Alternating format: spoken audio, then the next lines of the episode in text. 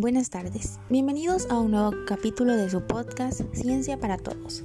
El día de hoy hablaremos de algo muy interesante y que de seguro a alguno de ustedes le generó inquietudes en algún punto, los paradigmas científicos. Y qué curioso, justo en mi clase hablamos al respecto. Bueno, sin más, comencemos. Pero, ¿qué son los paradigmas científicos?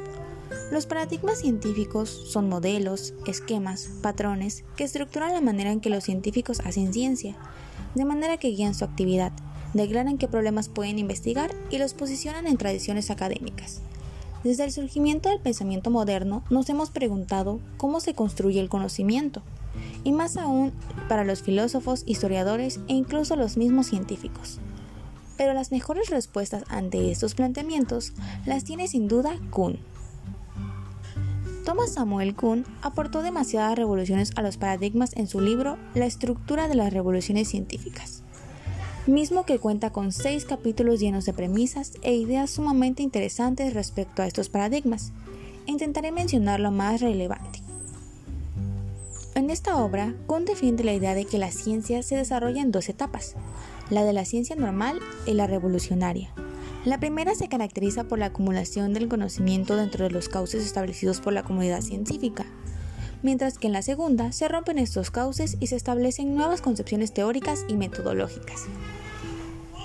Dichas concepciones sobre la naturaleza, teorías y conceptos, y la forma en la que se llega a ellas, métodos, constituyen aquello que Kuhn llama paradigmas, en la ciencia normal se trabaja desde un paradigma. Sin embargo, cuando un nuevo paradigma rebate los planteamientos teóricos y metodológicos aceptados, se da lo que se conoce como cambio de paradigma, que sería fruto, así, de la ciencia revolucionaria.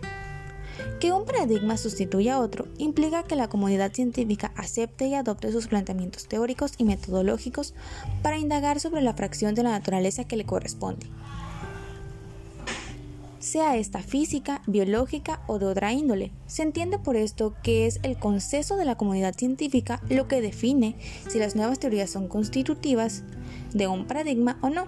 Es decir, el proceso de validación del conocimiento científico se da por medio del consenso de la comunidad científica.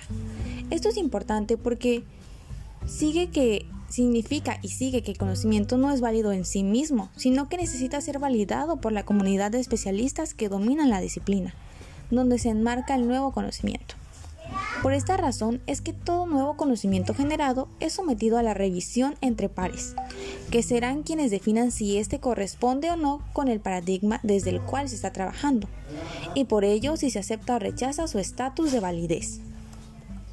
Para Kuhn, el periodo de la ciencia normal consiste en la investigación basada, sin, sin, cuestionamientos, en los paradigmas aceptados para la resolución de preguntas acerca de la naturaleza, este periodo es acumulativo y pretende la extensión continua del alcance y la precisión de los conocimientos científicos.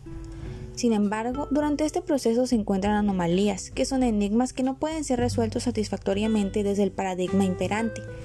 Si las anomalías se acumulan, se genera una crisis, que da lugar al periodo de la ciencia revolucionaria o ciencia extraordinaria.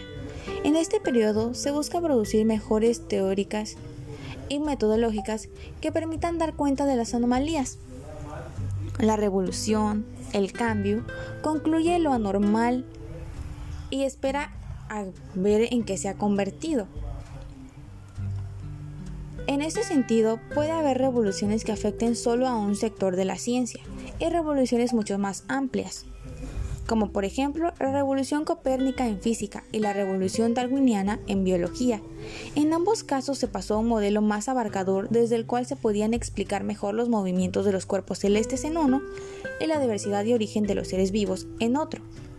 En suma, podemos decir que un paradigma desplaza a otro si es capaz de explicar una gama más amplia de los fenómenos naturales o de explicar con mayor precisión fenómenos previamente conocidos. De manera que aun cuando se producen revoluciones en la generación del conocimiento científico, nunca se comienza de cero, sino que siempre se parte de trabajos previos. Kuhn realizó uno de los primeros trabajos, pero en los siguientes 50 años se desarrollarían muchas propuestas más para entender mejor el proceso de construcción del conocimiento científico.